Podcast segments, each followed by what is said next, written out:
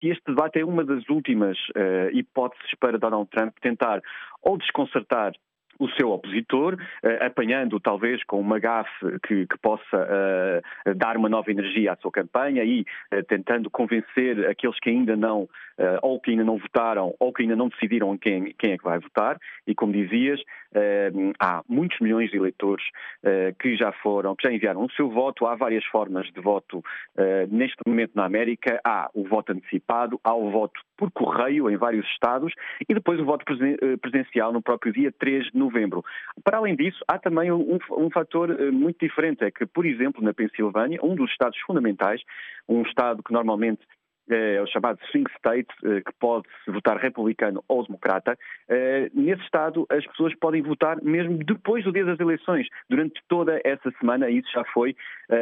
autorizado por um tribunal. Por isso, muito provavelmente o que pode acontecer nesta noite é um debate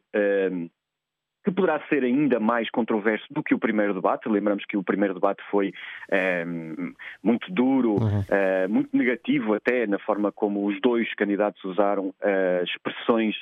que vão para além do politicamente, muito para além do politicamente correto e até do, do, do respeito pelo outro candidato. Espera-se espera que, que, que, este debate seja também ao nível desse. Este debate vai, vai decorrer em, em Nashville, no Tennessee, eh, e vai ser uh, moderado por, uh, por, por, pela Kristen Walker, que é uma jornalista da NBC News. A NBC, uh, ao contrário da Fox, que foi, que foi a, a, a anfitriã do primeiro debate, a NBC é muito mais alinhada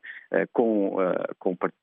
com o Partido Democrata, embora obviamente seja, seja tendencialmente independente, mas uh, até o próprio Donald Trump já considerou que a moderadora poderá Uh, condicionar o debate e o debate que está, desde logo também condicionado de forma diferente em relação ao primeiro, uh, porque uma das regras essenciais uh, para tentar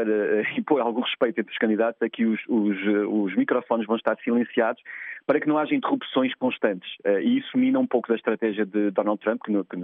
como recordamos, eh, no primeiro debate esteve insistentemente a tentar eh, interromper eh, Joe Biden, tentando influenciar, no fundo, o seu raciocínio.